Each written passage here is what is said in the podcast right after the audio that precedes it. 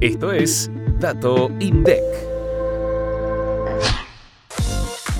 La ocupación hotelera creció 10,8% en diciembre de 2022 respecto al mismo mes de 2021. En el último mes de 2022 se estimaron 1.514.037 viajeros. Las regiones turísticas que hospedaron el mayor número de viajeros fueron la ciudad autónoma de Buenos Aires, con 361.948, y Patagonia, con 343.711. La estadía promedio en los establecimientos porteños fue de 2,2 noches, mientras que en la región patagónica alcanzó las 2,4 noches. Por cada 100 viajeros hospedados, 22 fueron no residentes. En comparación con el mismo mes de 2021, los viajeros hospedados crecieron a nivel interanual 443% en la región de Cuyo y 406% en Patagonia.